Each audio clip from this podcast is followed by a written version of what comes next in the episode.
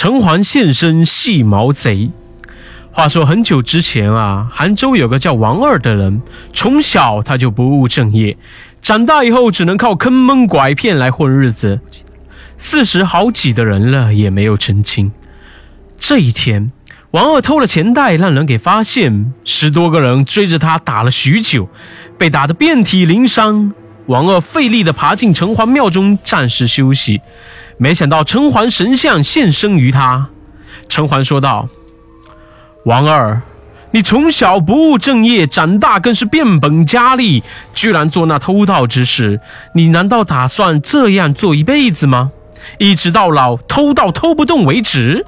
看看你现在被揍成的样子，以后只会更惨。赶紧戒掉偷盗，做个正经人，好好过日子吧。”王二却嬉皮笑脸道：“城隍爷，没钱才做小偷吗？既然你献身于我，不如赐我一些金银。有了钱，谁不会做好人啊？就再也不会做坏事啦。”城隍嗔怒道：“朽木不可雕也！我帮你发了财，钱来的太容易了，你还是不会去珍惜的，肯定没几天就造光了。你还是踏踏实实靠自己努力去赚钱吧。”王二委屈的道。城隍爷，你对我有偏见，我也不是你说的那样。有了钱，我肯定老老实实的过日子。不信，咱们打赌。城隍说道：“臭小子，鬼主意不少啊！骗我跟你打赌就会给你钱，我才不上当呢。”王二说道：“城隍爷胆子小，莫不是怕我拿了钱老实过日子，怕打了你的脸？”这状便要往外走。城隍说道。休要口出狂言！我与你打赌便是，我让你输得心服口服。王二一看城隍上当了，兴奋的道：“城隍爷，那你准备赐我多少金银呢？”城隍爷说道：“我给你五百两银子，不过我是要有条件的，就是你得十天不做坏事，十天之后你再来找我。如果坚持住了，我就把钱给你，怎么样？”王二犹豫了一下，还是使劲的点了点头，说道。可以，不过城隍爷，你可得说话算话。王二转身离开，从那一刻开始，他每天便算着日子，期待十天能够早点过去。可是不做坏事的王二身无分文，为了活下去，只能每天挖野菜、吃树皮过日子。不过一想到十天之后就可以发财，再难吃的东西也觉得津津有味。不管怎么说，十天终于过去了。王二满心欢喜地跑进城隍庙，要找城隍要银子。城隍爷，快把银子给我吧！这十天我没偷盗，没做坏事，都在山上挖野菜、吃树皮过来的，太苦了。城隍爷说道：“嗯，还不错。既然你做到了，那我也说话算数。我把银子放你们家了，回去你好好找找，一定能找到的。记住，有了钱以后不要做坏事了。”王二说道：“有了钱，谁还做坏事呢？”说罢，城隍便消失了。王二也半信半疑地回到家中。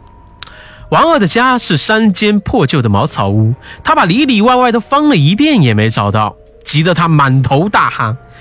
难难道城隍爷骗我？不可能啊！神仙怎么会骗人呢？银子肯定在家。思来想去，王二想了个办法：既然银子在这里，何不把草屋烧了？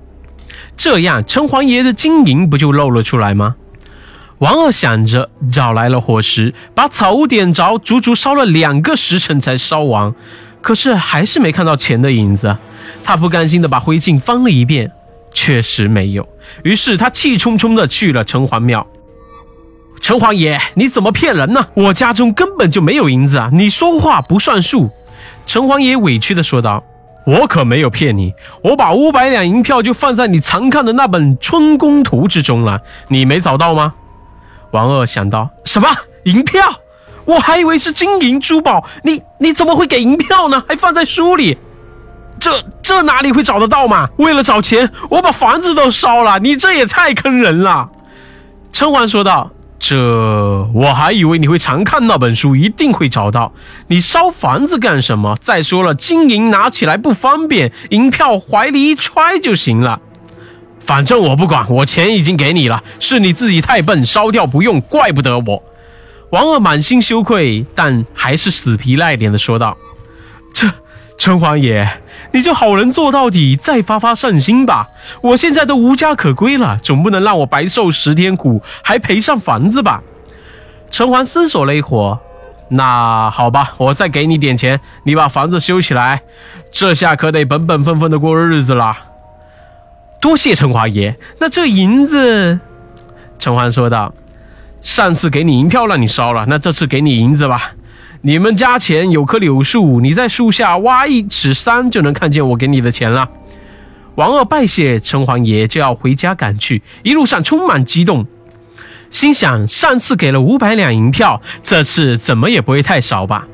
回到家中，王二连铁锹都没来得及找，直接就用手挖上了。因为树根比较多，所以特别难挖，足足用了一个时辰才挖了出来。王二手里抱着捧出来的坛子，心想：这么大一个坛子，一定有很多银子。于是他迫不及待地打开坛子，一下就愣住了，里面仅仅只有二十两，这也就刚刚好够修房子的。什么？就这点房子？不会吧？他不甘心的又往下挖了好一会儿，却没看见别的东西。第二天，他抱着坛子来到城隍庙，可是城隍爷再也没有现身。没办法，王二只得回家，先用银子修了房子，最后手里只剩五两银子。王二没用几天，就又吃喝光了，心想着再去吃野菜，可是受不了那个苦，慢慢的又干起了老本行。